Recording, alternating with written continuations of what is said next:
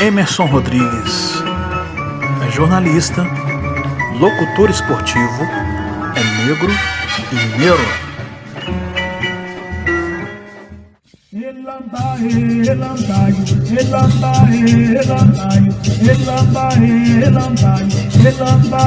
é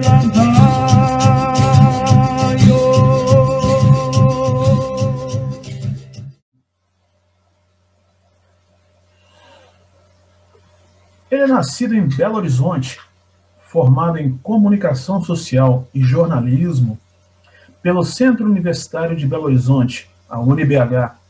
Ele é locutor e apresentador da Rádio Confidência FM e AM, também de BH. Atualmente, ele é locutor esportivo freelancer. No Minas Negras Gerais de hoje, o jornalista mineiro Emerson Rodrigues Ocolofé. Ocolofé Olorum, Rogério. tá tudo bem? Tudo bem. Satisfação enorme estar com você e com o seu público. Muito obrigado pelo convite. Eu que agradeço. Vamos nessa. Vamos dar uma de locutor aqui hoje. Hoje, o entrevistador é o entrevistado hoje aí, né? É uma situação diferente para mim. Estou acostumado a fazer as perguntas, preparar a pauta, primeiramente, fazer as perguntas, ouvir com atenção os entrevistados, e hoje é um desafio para mim, mas eu estou à sua disposição, espero contribuir aí com essa plataforma Minas Negras Gerais. Vamos lá. Vamos falar de comunicação. Você lembra do Chacrinha, né? Claro, claro, claro. O Chacrinha ele tinha um jargão ao qual ele dizia que não se comunica, se trombica. Você confirma isso? Confirmo, Rogério. A comunicação é fundamental na nossa vida, porque nós somos seres de grupo. Então, desde a nossa primeira socialização na família, a comunicação é fundamental. E depois a gente parte para o mundo, parte para a escola e para as outras relações nas quais nós precisamos ter a capacidade de nos colocar, de nos expressar e também a capacidade de entender o que o outro está expressando. Uhum. Então, esse processo é fundamental na nossa vida como um todo. Sem dúvida. E o trabalho como locutor esportivo sempre foi uma meta na sua vida? Conta um pouco para a gente sobre a sua trajetória profissional desde o início. Vou resumir essa história, vou tentar resumir. Bom, eu sou de Belo Horizonte, como você falou. Eu, na minha infância, tive uma influência do meu pai, senhor Joaquim, Joaquim Rodrigues, e meu pai gostava muito de ouvir rádio, de ouvir música, futebol, enfim. Ele acordava com o rádio ligado e dormia com o rádio ligado, enfim. É, e a gente, como criança, né, brincando, sempre o barulho do rádio e tal, essa coisa toda. E eu me lembro que na Copa de 1982, a Copa, da, Copa Espanha, Espanha, exato, o meu pai estava em casa de dia, o que não era normal, eu era criança, gostava de ficar brincando de carrinho no terreiro e tal, criado na periferia aqui de Belo Horizonte. A nossa brincadeira era, a gente felizmente tinha né, o nosso pai, a, minha mãe também, Eva Rodrigues, eles compraram lá um imóvel, um lote, a gente tinha terreiro e tal, tinha espaço para brincar e tal, né, apesar de ser uma residência muito humilde, mas acima de tudo um, um, um lar, né, onde o amor imperava e a gente tinha essa condição de brincar, né? Coisa, uhum. brincadeira de criança mesmo, no lote e tal, enfim. Sim. E assim, 82 me marcou, porque meu pai em casa, é, durante um dia de semana, eu achei aquilo estranho e tal, e ele ia assistir aos jogos da seleção, aquela, aquela festa, né?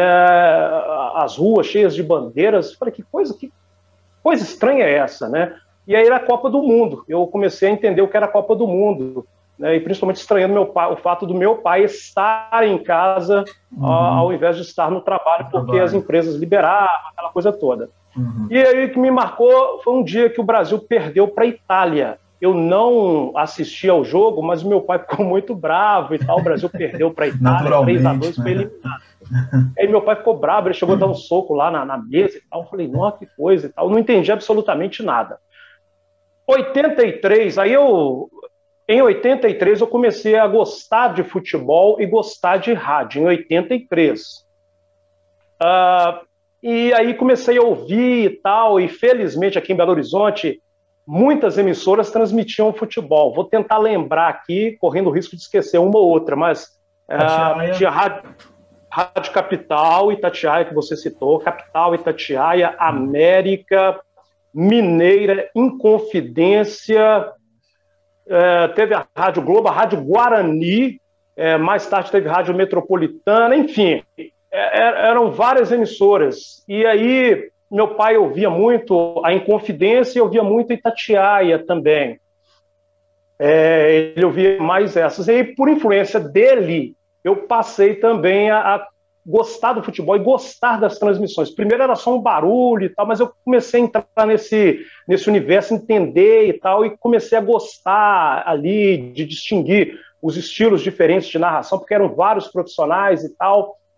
E, e aí, em 85, olha só, rapaz, 1985, agosto de 1985, eu estava ouvindo uma transmissão da Rádio Inconfidência de um jogo do Atlético, Atlético e Roma. Esse jogo foi realizado em Roma, lá na Itália. Então, assim, era uma coisa para um garoto de. Eu estava com 10 para 11 anos, era uma coisa assim espetacular pensar que o locutor estava na Itália falando e aquilo, para mim, é, é, é, foi uma coisa assim, fantástica. Vou até usar um termo em inglês. Aquilo blow, blow my mind. Blow Eu também. Mind.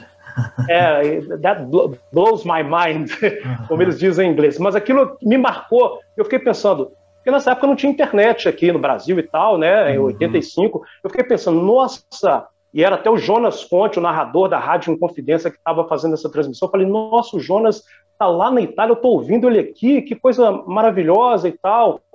É, Atlético e Roma, esse jogo terminou 4 a 4 E nesse dia eu falei, ah, não, eu quero ser igual, eu, eu quero ser igual o Jonas, eu quero narrar futebol e eu quero viajar. Não é? E isso me, foi, foi a minha primeira inspiração. Eu tinha de 10 para 11 anos, e aí que eu decidi ser locutor esportivo, mas eu fui acompanhando, acompanhando, sempre gostei muito das narrações, aí eu via todas as rádios. Uma coisa interessante para contextualizar, Rogério, é que nessa época não é igual hoje, que a, a, os jovens que gostam de futebol, eles assistem aos jogos, os jogos, a maioria são transmitidos pela TV e muitos internet. pela internet, e quando sai o gol, o, o, o, a pessoa já pode ver o gol praticamente de forma instantânea na rede uhum. social era diferente. O rádio é que trazia essa emoção, porque nem todos os jogos eram transmitidos pela TV.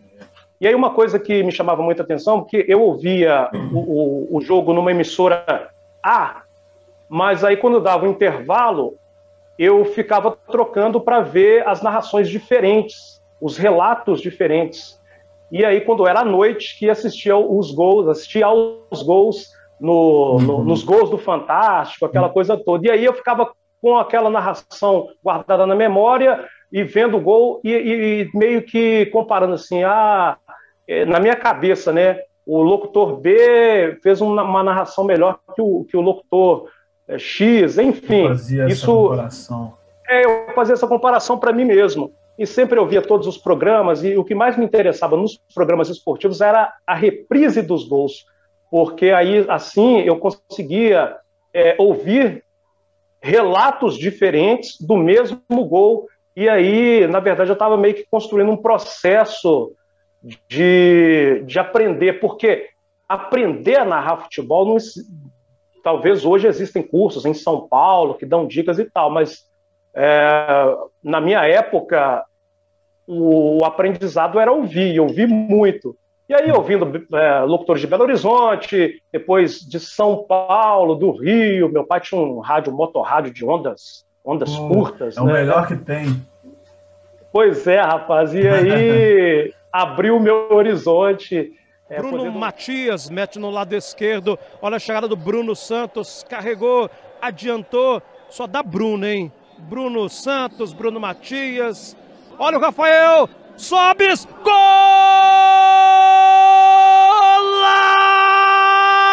espetacular! Gol sensacional! Gol de placa! Gol maravilhoso! Rafael Sobes do meio de campo! Uma obra de arte neste sábado, 5 de dezembro de 2020, no Gigante da Pampulha! Espetacular! Sobes com toda a categoria. Percebeu o goleiro adiantado do meio de campo por cobertura. Guardou a bola no fundo do barbante de Rafael Martins. Pena que o jogo está sendo disputado com portões fechados. Esse é um gol para Mineirão lotado. Adilson Cruzeiro 4 a 1. É, podendo ouvir também, e depois a Rádio Globo trouxe a, a, a narração da, da, Globo São Paulo, e aí que uhum. eu conheci o Osmar Santos. Enfim, eu citei o Mas você o conheceu é, pessoalmente? Não. Não, não, pessoalmente não. Eu digo a, a narração. narração né? é, pessoalmente não tive o prazer ainda, espero ter. Hum. E outros grandes nomes do rádio também que eu gostaria de conhecer. Eu conheci o José Carlos Araújo da rádio, hoje está na Rádio Tupi, foi muito foi por muito tempo narrador da Rádio Globo. E aqui em Minas Gerais tive a felicidade de conhecer as grandes estrelas, o Alberto Rodrigues, da Rádio Tatiai, que é o nosso decano na narração. Se eu não estiver enganado, o Alberto é o que está mais há mais tempo em atividade.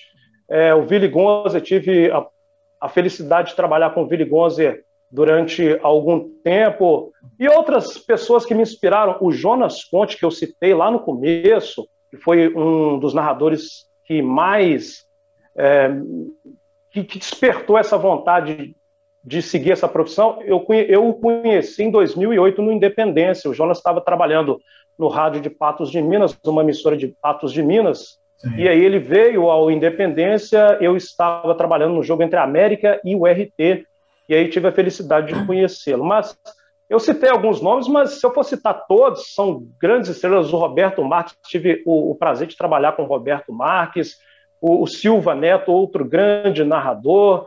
E eu estou cometendo até. Eu entrei num, num, terreno, num campo minado, né? Porque eu citei algumas estrelas, mas são muitas.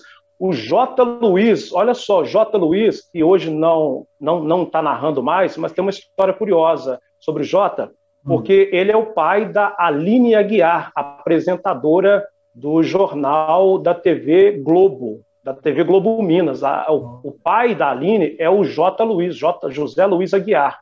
Ah. E o J. Luiz foi também uma das grandes influências que eu tive quando o J. trabalhava na Rádio América. Eu tenho muita vontade de conhecer o J. Luiz, ele mora numa cidade do interior, e outros grandes narradores também tenho vontade de conhecer inclusive o Osmar, que, que eu já citei anteriormente.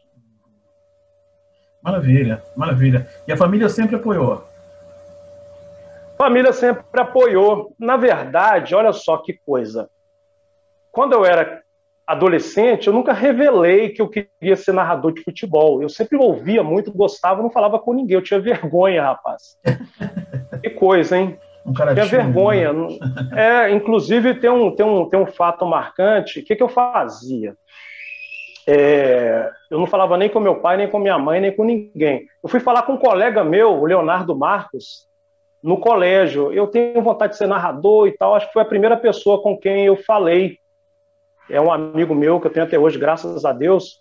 E mas para os meus pais mesmo eu não falava. E às vezes, quando eu ia treinar, os jogos estavam passando na TV e eu treinava meio que escondido ali, né? Eu lembro que uma vez o, o, o São Paulo vendeu o Careca. Careca era um centroavante do São Paulo na década de 80. Foi negociado com o Napoli da Itália. Foi jogar junto com o Maradona lá no Napoli. E aí fizeram um amistoso entre São Paulo e Napoli num sábado à tarde. Aí, aproveitando que minha mãe ia para missa e tal, meus irmãos não estavam em casa, eu ficava na frente da televisão narrando o jogo como se fosse Atlético e Cruzeiro, que eu não conhecia os jogadores nem de São Paulo nem do Nápoles. Ah, aí eu ficava narrando, e os do Atlético e Cruzeiro eu conhecia, então eu ficava na frente da televisão. Aí quando minha mãe fazia o barulho no portão, que minha mãe estava chegando, eu parava, porque eu tinha vergonha. Mas, assim, aí depois minha mãe apoiou. Meu pai, infelizmente, infelizmente, é, eu entrei na Rádio Confidência em 1997 para trabalhar no setor de setor administrativo. E meu pai, infelizmente, faleceu em 2000. E eu só comecei a narrar futebol em 2003. Meu pai já não estava aqui. É uma, uma, é uma, tristeza que eu tenho. Mas com certeza, do lado alto, ele está te observando, está apoiando aí, não é mesmo? Certamente, certamente. E me orientando. É, Mas, assim, minha mãe sempre me apoiou. E, enfim, sempre tive o apoio da família, assim, para seguir essa profissão. Ah, que maravilha. Cara, você é possuidor de um vasto currículo como doutor esportivo. Dentre uh, vários jogos que você uh, fez a locução, né, teve a oportunidade de narrar, uh, vários desses eventos de grande relevância, vou citar alguns aqui. Final da Copa de Libertadores América de 2009, Cruzeiro e Estudiantes. Foi aquele 1 a 0 sofrido, cara. Tipo, eu torcendo pro Cruzeiro, Estudiantes vai lá e pá, pega o, o Cruzeiro. É, você fez Brasil-Argentina 2008, no Mineirão. Você também é, participou como locutor na finalíssima do Mundial de Vôlei Masculino de 2015. No caso, o Sada Cruzeiro versus o Zenit Kazan da Rússia. Aí a minha pergunta é a seguinte: qual é o processo de produção para narrar esses eventos? Ele é um processo longo? Como é que é? É um processo cotidiano, eu diria, porque nós estamos envolvidos no dia a dia com o esporte. Uhum. E nós trabalhamos, quem é profissional da comunicação esportiva, tem esse lado de trabalhar na redação, no estádio, no CT e em casa também acompanhando. Obviamente, que esses eventos mais marcantes, finais, eles demandam uma preparação especial. Você se concentra, você estuda, você faz as anotações e você, né, os profissionais, né, vou dizer por mim, né, é, durmo mais cedo na véspera e tenta mentalizar ao máximo aquele evento e porque é importante, Rogério, dizer o seguinte: a narração esportiva ela é baseada no pilar do improviso. Obviamente, todas as informações que nós apuramos antes do evento, elas são muito úteis, uhum. mas no decorrer do jogo, as situações são as mais diversas, mais dramáticas. Então, isso é gostoso e você está ao vivo. Uhum. E esse é o desafio, esse é que dá aquele frio na barriga, de estar tá ao vivo, transmitindo um evento e sem enredo. Uhum. Mas as informações preliminares de toda a preparação, eu já deixei de, de ir em festas, churrascos, porque tinha um evento no dia uhum. seguinte para cobrir. Eu, particularmente, antes de iniciar a minha meu trabalho como locutor esportivo, eu fiz curso de locução na escola da Beth Seixas, né? Depois eu tive uhum. a felicidade de uh, da Beth ser companheiro da Beth na Rádio Inconfidência, uma pessoa fantástica. E, enfim, essa preocupação com a qualidade da voz e tudo isso faz parte do, do, do bojo aí da uhum. responsabilidade. É gostoso? É divertido? É. Uhum. Mas é uma responsabilidade muito grande, tem um estudo prévio, tem que chegar muito antes do, do, do evento começar, muito antes. Uhum. E, e no, no final, é bom quando a gente desliga o microfone com a consciência tranquila de que deu o máximo, sabendo que uma falha ou outra pode ter acontecido, uhum. porque nós somos humanos. Sim. Então, as pessoas que julgam os profissionais de comunicação, elas não podem ser tão rigorosas, porque são seres humanos passíveis de erro também. Humanos, olha, sim, sem dúvida. E é, além da locução, além de você ter esse preparo mental, espiritual, né, até mesmo vocal, é, porque pô, são praticamente 90 minutos ou mais né, de, de, de locução. É, quando eu pergunto quanto à questão da produção, eu me refiro, por exemplo, patrocinadores do jogo. Você também é, é, faz essa negociação com eles ou isso já é parte para uma, uma outra equipe, por exemplo? Nas emissoras que eu trabalhei, esse trabalho, esse, essa, essa função, aliás, de negociação de patrocinadores era a parte. Mas aí você falou uma coisa interessante, porque esses textos são muito importantes ao longo da transmissão e a gente e nós profissionais também temos que estar preparados para lê-los, porque o departamento comercial disponibiliza você tem que ler é, X vezes de acordo com o contrato que foi estabelecido com a emissora. E uma coisa mais curiosa, assim, que eu considero uma curiosidade para revelar para você, Rogério, e para o público, é que quando eu era garoto também, eu não falei, e estava começando a narrar, eu fazia aquele trabalho de narrar os jogos na televisão, como se fosse Atlético Cruzeiro, mas eu também fui cresci, cresci é, na época do futebol de botão, então eu jogava futebol de botão, narrava os jogos. É, pois é. E olha só, cara, duas coisas. Eu narrava os jogos de futebol de botão e o botão era de acrílico, meio frágil. Isso, frágil. É. Às vezes quebrava. Uhum. E aí, o que, que eu fazia? Eu pegava tampinha na porta dos bares e, e, e, quando não tinha um botão de acrílico, porque os times estavam quebrados, eu jogava com tampinha no, no, no piso de taco. Minha Nossa. mãe não gostava, porque arranhava o taco. Mas eu jogava com tampinha, narrava os jogos e, e também eu, eu, eu, ouvia as rádios, ouvia Itatiaia, Confidência, Capital, a Guarani, a Mineira, a América, e copiava os textos que eles falavam lá. A madeireira, fulano de tal, e aí eu ficava. E aí, tipo assim, tinha meu irmão, um pouco mais novo que eu, e tinha um vizinho que jogava futebol de botão comigo. Mas quando eles não estavam afim de jogar, eu jogava sozinho para narrar o jogo. Eu, eu jogava contra mim mesmo para narrar o jogo.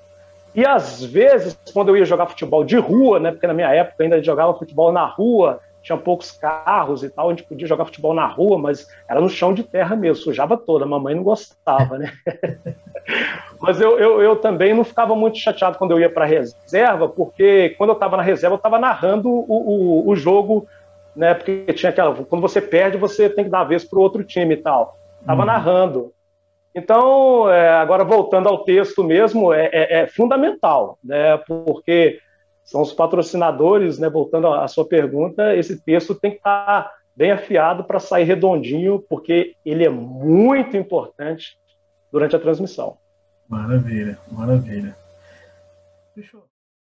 Bola com Sassá, carrega pelo setor esquerdo, tocando para Thiago Neves, para Sassá, recolheu, olhou, bateu, golaço!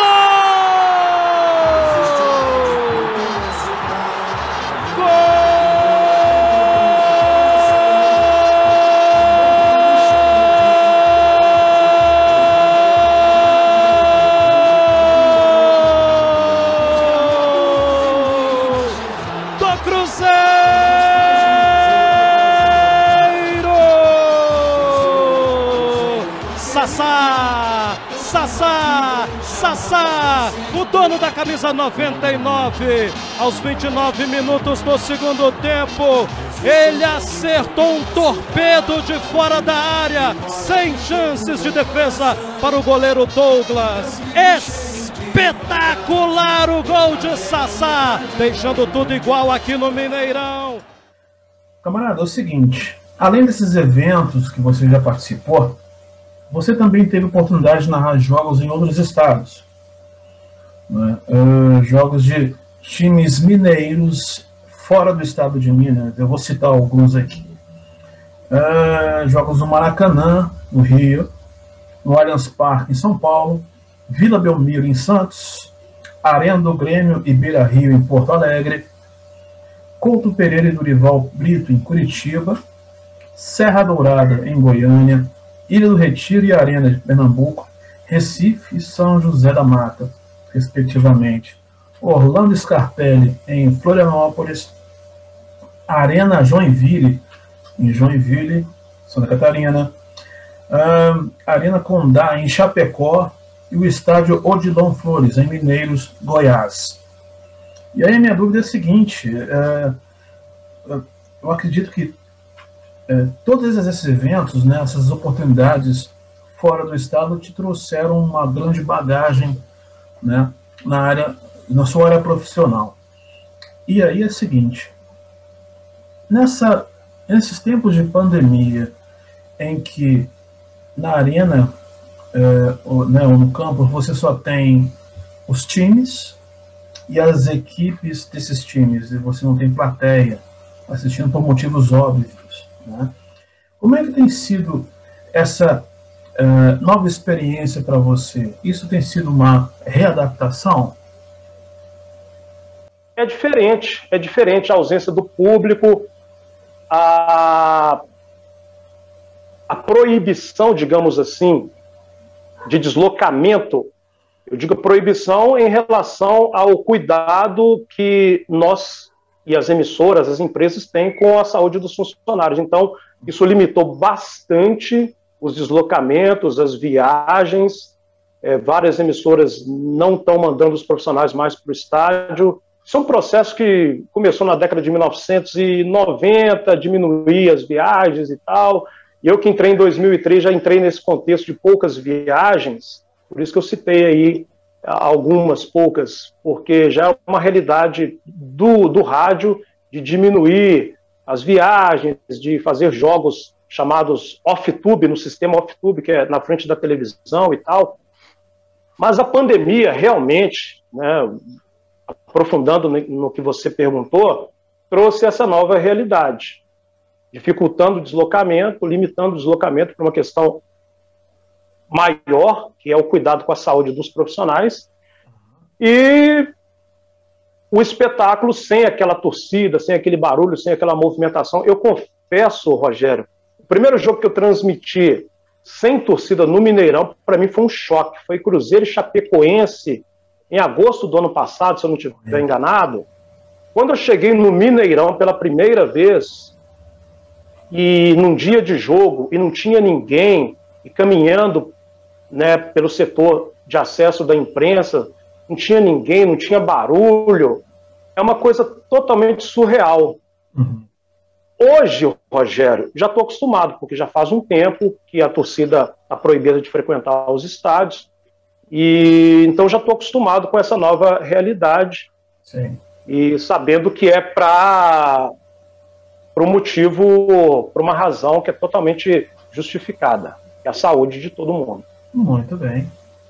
Serviço de Meteorologia informa. Vai chover bola na área das cabulosas. Laura ajeitou o cabelo, preparou-se, concentrada, autorizada, pé esquerdo, bola na área, olha o perigo, tira a defesa cruzeirense. Pressão do Botafogo lá pelo setor esquerdo. Karen tenta jogada individual. Chegou a Taila afastando. Lateral para o Botafogo.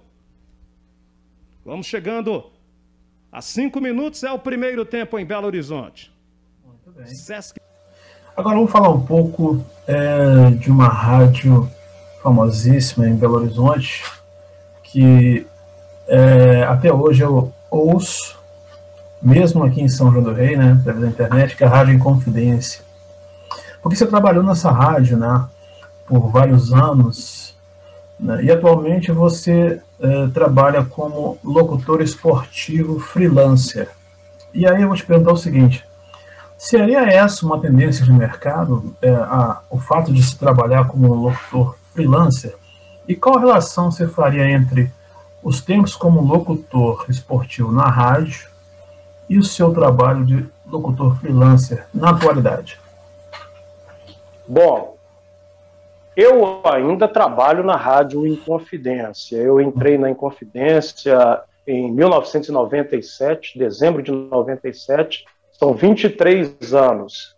E aí eu comecei no, no, setor administrativo, como auxiliar administrativo, depois fui auxiliar de departamento pessoal, depois fui assistente de estúdio, e aí é, é o seguinte, Rogério, eu queria ser locutor, e aí, felizmente, o fato de essa oportunidade de trabalhar na Rádio Inconfidência, ela me, me, me, me reacendeu a chama, ela tornou possível. Mas eu entrei para fazer as minhas funções no setor administrativo e, ao mesmo tempo, ia conhecendo as pessoas que poderiam me encaminhar e tal. E aí, rapaz, eu, antes de ser locutor, eu já conhecia todo mundo na rádio, pelas funções que eu desempenhava e tal, já estava circulando em todos o prédio, a sede era na, na Raja Gabalha, Avenida Raja Gabalha. Hum. E, e, enfim, e eu falei comigo, já que eu estou na rádio e desde garoto eu queria ser locutor, eu quero ser locutor agora, meio caminho andado. E aí eu fui ser assistente de estúdio, saí da área administrativa para ser assistente de estúdio. Giovanni Augusto recolhe o meia armador atleticano Giovanni Augusto, entregou na ponta no bico da área para Thiago Ribeiro, passa rasteiro para Patrick, para o Prado e que golaço!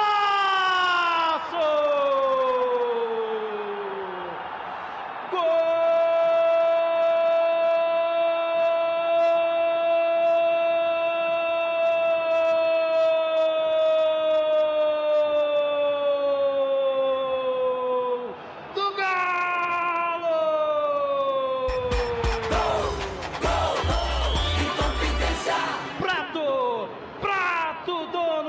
9, na marca de 40 minutos do primeiro tempo. Ele acertou um tiro da meia-lua e guardou a bola no canto esquerdo do goleiro César.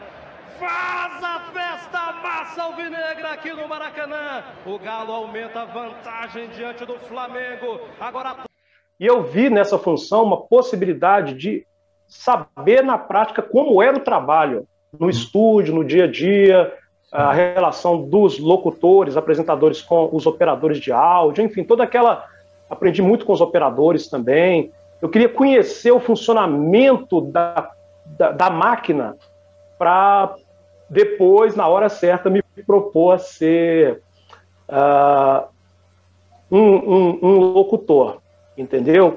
Uhum. Então aconteceu, aconteceu, eu consegui e tal, criei a minha oportunidade, fui para o esporte, conciliando, trabalhava de nove da manhã até nove da noite, porque eu fazia minha função e queria um lugar no departamento de esportes, aí eu ficava praticamente o dia todo na rádio e, e consegui, agradeço muito ao saudoso Jairo Anatório Lima, que me deu a oportunidade de, de trabalhar como locutor, de começar na Rádio Confidência, mas e aí foi, eu ainda trabalho na Rádio Confidência, eu fiquei 10 anos direto no esporte, depois saí, fui ser locutor apresentador, porque, conforme, só para resumir, tentar resumir, Rogério, é, e depois eu, eu sou funcionário concursado da Rádio Confidência, fiz o concurso, entrei antes do concurso, mas tive que fazer o concurso em 2005. Passei e sigo trabalhando, mas hoje eu sou um locutor apresentador.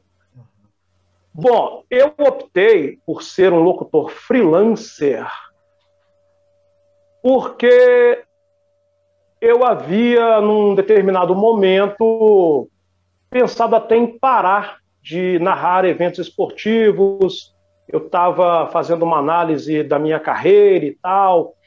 Eu tive paralelamente em confidência é, passagens pelo Grupo Bandeirantes de Comunicação, pela Rádio Globo CBN. Uhum. E durante um tempo, algumas desilusões me fizeram pensar em parar. Uhum. Mas, olha só, rapaz, eu recebi convites para fazer alguns eventos como freelancer, gostei, gostei, consegui conciliar com o meu trabalho na Rádio Confidência e aí assumi isso como uma estratégia de carreira.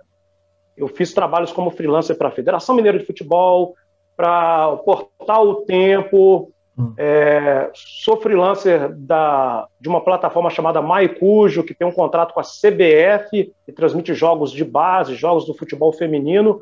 Então, eu gostei da experiência. E não só transmitindo futebol, transmitindo vôlei também, transmitindo eventos estudantis, handball, basquete, eventos de base também, não só é, esporte profissional, mas esportes de né? base. Uhum. E foi uma experiência muito boa. Foi uma experiência muito boa. E por mais que eu falasse, ah, eu vou seguir outro caminho, os convites apareciam, eu ficava feliz em fazer o trabalho, conseguia agregar em termos de remuneração e assumir isso como uma, uma, uma, uma um caminho que eu estou trilhando. Eu não sei se é tendência e tal, e até porque eu acredito, Rogério, que cada profissional tem o direito de escolher a forma de administrar a carreira, eu escolhi a minha, baseado nas experiências que eu tive e voltando à experiência de 2015 das viagens, da sequência de viagens que eu tive em 2015, abriu muitos horizontes para mim em termos do valor do trabalho, da narração. Uhum.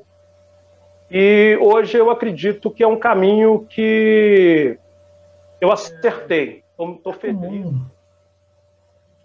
É, se encontrar profissionais negros na sua área profissional, ou está faltando mais preto trabalhando como locução esportiva?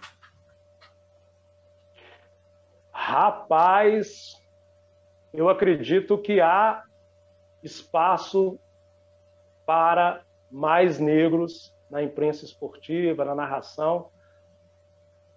Eu, em 2008, em 2008 eu estava narrando, estava no Mineirão narrando um jogo entre Cruzeiro e Grêmio pelo Campeonato Brasileiro. E foi um a um esse jogo. Eu lembro que o Gilberto fez o gol do Cruzeiro de pênalti. Gilberto, um jogador negro, que era lateral esquerdo e depois foi meio-campista, e o Cruzeiro levou o gol, do, gol de empate no final. Quando levou o gol de empate no final, 44 do segundo tempo, eu estava narrando o jogo e assim, no Mineirão, nessa época, 2008, ainda tinha é, o Mineirão ainda tinha as cabines Uhum. Era um espaço reservado para as emissoras de rádio, TV e outros profissionais de imprensa. Sim. E era, as divisórias eram de vidro, transparentes. Então a gente via os outros colegas estavam do lado e tal. Cara, nesse dia foi uma coisa de um insight. Na hora do segundo gol, eu olhei assim, porque a diretoria do Cruzeiro ficava do lado da, da, da cabine da Inconfidência. E, e, eu olhei assim a reação dos diretores do Cruzeiro, colocando a mão à cabeça e tal, e olhei para o outro, outro lado, para as outras cabines também, e ao mesmo tempo que eu estava tra transmitindo, narrando e tal. Cara, nesse dia especificamente eu senti, gente, poucos negros estão aqui trabalhando, falando e tal. Foi esse dia que eu percebi. E recentemente, há algum tempo, eu tive um contato assim pela rede social com o Júlio Oliveira. O Júlio Oliveira é narrador do Sport TV. Sim. Hoje, atualmente, é o negro que está em maior evidência por trabalhar uhum. no canal nacional e tudo. Nós tivemos outros também, o Abel Neto, repórter. É, é, é, essa coisa de citar nomes é complicado, porque às vezes esquece de um ou outro. Mas respondendo a sua pergunta, eu, no contato com o Júlio, eu fiquei muito feliz em ver o Júlio, né, é, voltando a essa questão, porque isso me reavivou. Eu me identifiquei vendo o Júlio narrando no Sport TV. Para mim foi uma, quando eu vi pela primeira vez, faz um tempo. Eu fiquei muito feliz e depois na rede social mandei a mensagem para ele. Hum. Ele me respondeu com toda a generosidade, com toda a atenção e tal. Legal. E, e ele falou: não, é isso aí, vamos, vamos nessa, trabalhe, você ocupar seu espaço, aquele, aquela, aquela palavra de motivação e tudo. Uhum.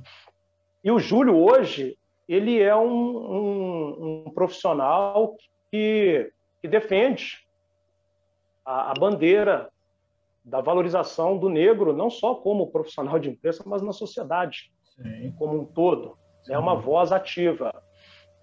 E, sinceramente, há espaço para negros na narração, nos comentários, na reportagem.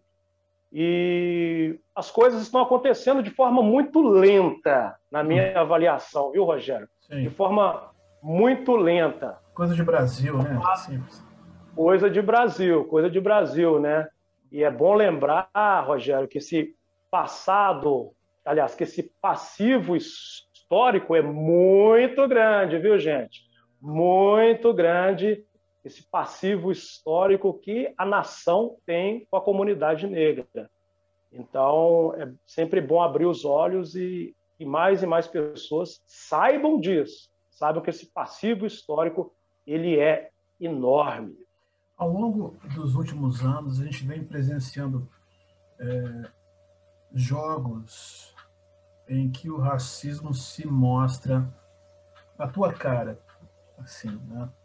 em arenas esportivas. E assim como ela acontece, por exemplo, é, entre plateia, sabe, falando mal de jogador, por exemplo, jogador negro, esse mesmo racismo ele existe lá dentro da cabine é, onde você está narrando ou, sei lá, no geral, na sua área profissional. O racismo está presente em todas. na sociedade de uma forma geral. Uhum. Na sociedade de uma forma geral. Eu já fui vítima de racismo dentro da emissora na qual eu trabalho, não vou citar nome, não vou falar quando, mas já fui vítima de racismo. No ano passado me marcou muito um episódio muito triste para mim, eu estava no Sesc Venda Nova fazendo o meu trabalho. Infelizmente, uma pessoa, não vou citar o nome, de um grande clube aqui de Belo Horizonte, um funcionário desse clube, começou a me perturbar, começou a fazer chacota no meio do trabalho. Foi, foi o dia mais difícil para mim profissionalmente na futebol desde 2003. Já passei por muitas dificuldades. Esse dia foi muito difícil eu me controlei, sabia do meu compromisso com quem estava assistindo a transmissão. Isso foi no ano passado, 2020, no Sesc Venda Nova. É, então, assim, foi um episódio muito triste que me marcou. Você chegou a conversar com a pessoa depois? Olha, rapaz, sabe o que, que eu fiz? Eu conversei com a coordenadora da, da transmissão e falei com ela o seguinte: ela estava presente, ela viu tudo. Eu pedi a ela a permissão para entrar em contato com o clube e relatar tudo o que aconteceu. Ela me deu a permissão, eu relatei tudo, procurei a pessoa responsável por aquele funcionário, que era o chefe dele, claro, né? Passei o dia seguinte todo fazendo contato, cheguei a essa pessoa e relatei detalhadamente tudo o que aconteceu naquele dia. E esse chefe disse que iria tomar as providências e que, essa pessoa não era digna, eh, aliás, ela teve um comportamento que não era digno de ser funcionário do Clube X. E certamente essa pessoa foi foi, foi advertida, é, teve atenção chamada. Então, esse foi o episódio mais, mais, mais marcante. Outros episódios acontecem no dia a dia, mas uma coisa interessante, Rogério, pelo menos eu considero em relação ao racismo, ele é mais danoso quando ele é praticado com criança e adolescente. Vou tentar explicar. Quando adulto, a gente já tem uma compreensão maior de que algumas pessoas nos desvalorizam, desvalorizam os negros por serem negros, simplesmente por serem negros. E nós, até pelas experiências anteriores, construímos uma, uma casca. Mas em relação à criança, ao adolescente, é muito danoso, porque é o momento em que a criança, o adolescente está se reconhecendo na sociedade. E, e aí é difícil entender. Eu falo isso por mim, porque eu sofri racismo desde que eu estou aí nesse planeta. Então, infelizmente, acontece, viu, Rogério? Acontece, eu relatei aí é, um caso de forma mais detalhada, mas, infelizmente, está presente, sim, na, na no, nessa área em que eu atuo profissionalmente. Hum.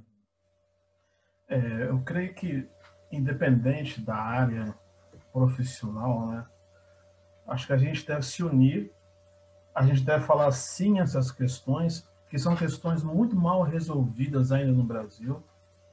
Né? Se você for ver, fazem pouco mais de 120 anos de é, declaração de abolição de escravatura. Né? Ah, uma boa parcela da população ainda não se apercebeu dessas coisas. É completamente notável que as sementes estão sendo lançadas até mesmo em mídias televisivas, né, em mídias sociais. A gente deve sim se impor. Eu quero te parabenizar também pelo seu excelente trabalho, pelo grande profissional que você é, pelo grande representante do nosso povo que você é no seu trabalho. E é com essa homenagem que eu já começo a fechar aqui a nossa entrevista. E já quero lhe agradecer de coração por você ter se disponibilizado a nos conceder essa entrevista com tanta coisa legal. Espero que a gente converse aí mais tempo, de repente eu sei me entrevistando, ou então a gente fazendo um som juntos, né? E eu gostaria que você deixasse uma mensagem a todos os pretos e pretas, Minas e Brasil afora. Por favor. Mais uma vez, Rogério, muito obrigado pelo convite, obrigado aí pelas suas palavras, fico emocionado, porque é uma luta grande do ponto de vista profissional e essas barreiras que infelizmente existem, existem por causa da cor, mas felizmente também tem muitas pessoas, até mesmo brancas, que reconhecem o nosso valor. Eu encontrei na minha, na minha carreira profissional muitas dessas pessoas também, quero agradecer. E fico feliz pela mudança que está acontecendo, da juventude de agora. Está tendo mais reconhecimento, uma voz mais reconhecida. As coisas estão mudando lentamente, mas estão mudando. Mas se voltar na época que eu era criança, década de 80, era mais complicado, como eu já disse, mas hoje as coisas estão acontecendo. E a minha mensagem é inspirada numa música que é uma das minhas preferidas. A música chama-se Greatest Love of All. Traduzindo para o nosso português, o maior de todos os amores. Essa música é de 85, 86, por aí, foi gravada pela Whitney Houston, uma cantora americana. E eu me lembro quando eu era criança, eu sempre gostei muito de música também, por influência do meu pai, né? Porque meu pai ouvia rádio, ouvia música, ouvia futebol, enfim. Música e futebol são duas coisas que eu gosto muito. E, e aí, um belo dia, meu pai estava andando no centro, meu pai fazendo, comprando alguma coisa, eu pedi para comprar um disco, eu era criança, não, não trabalhava ainda, não tinha dinheiro e comprei o disco da novela Cambalacho, que tem essa música. Greatest Love of All, o maior de todos os amores. Sempre gostei muito de música, sempre gostei muito da língua inglesa. E essa música é uma das minhas preferidas. E aí, com o passar do tempo, fui entender melhor a letra. E ela fala de amor próprio. O maior de todos os amores é aquele que você sente por você mesmo. E essa letra, eu não vou falar a letra aqui, até porque quem quiser ver e saber um pouco mais, está tá disponível na internet, mas assim, eu quero destacar, né, porque às vezes as músicas, é, é uma música romântica e tal, mas não é um romantismo, aquele amor homem-mulher, ou enfim, né, ou que seja um, um casal é, do mesmo, mesmo gênero, enfim. Mas não é isso especificamente, é de, é de amor próprio. É de amor próprio. E tem um, te, um trecho da música que fala que nós devemos ensinar às crianças toda a beleza que elas têm. E a Whitney Houston, a maioria sabe que ela é uma cantora negra, infelizmente faz 10 anos que ela nos deixou. Então essa música me marcou muito, essa letra me marcou muito. Né? Learning to love yourself is the greatest love of all aprender a amar a você mesmo é o maior de todos os amores. Para nós negros, na voz de uma negra, ainda faz um, um, sentido ainda maior. E essa música foi regravada por outros e outros artistas. Mas é isso. Ensinar as crianças a beleza que elas têm, que elas cresçam com autoestima, especialmente as crianças negras, porque elas vão enfrentar dificuldades quando saírem da socialização primária, como eu enfrentei, como a maioria dos negros enfrentam. Quando você sai de um seio cheio de amor, que é o seio familiar, e vai para o mundo, você enfrenta dificuldades e você tem que estar preparado, amando a si mesmo, amando de verdade. E esse é o maior de todos os amores, que vai te dar a condição de amar as outras pessoas e construir uma vida feliz. Eu acredito que essa é uma é a última mensagem e agradeço, espero ter falado alguma coisa que seja útil aqui nesse espaço que é tão especial. E você está de parabéns, viu, Rogério, por ter criado esse espaço e dar oportunidade, dar voz para negros que estão trabalhando, cada um na sua área, e buscando fazer o melhor, claro. Emerson Rodrigues, jornalista e locutor freelancer da cidade de Belo Horizonte, Minas Gerais. É prova de um Brasil negro que dá muito certo. Giovanni Augusto recolhe o meia armador atleticano Giovanni Augusto entregou na ponta no bico da área para Thiago Ribeiro passa caçando para Patrick para o Prato e que golaço!